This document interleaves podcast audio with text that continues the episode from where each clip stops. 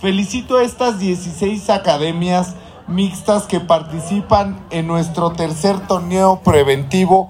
A las y los jugadores, padres de familia y promotores, les pido que se sigan poniendo la camiseta de un mismo equipo, la del Marqués aquí en Encinos.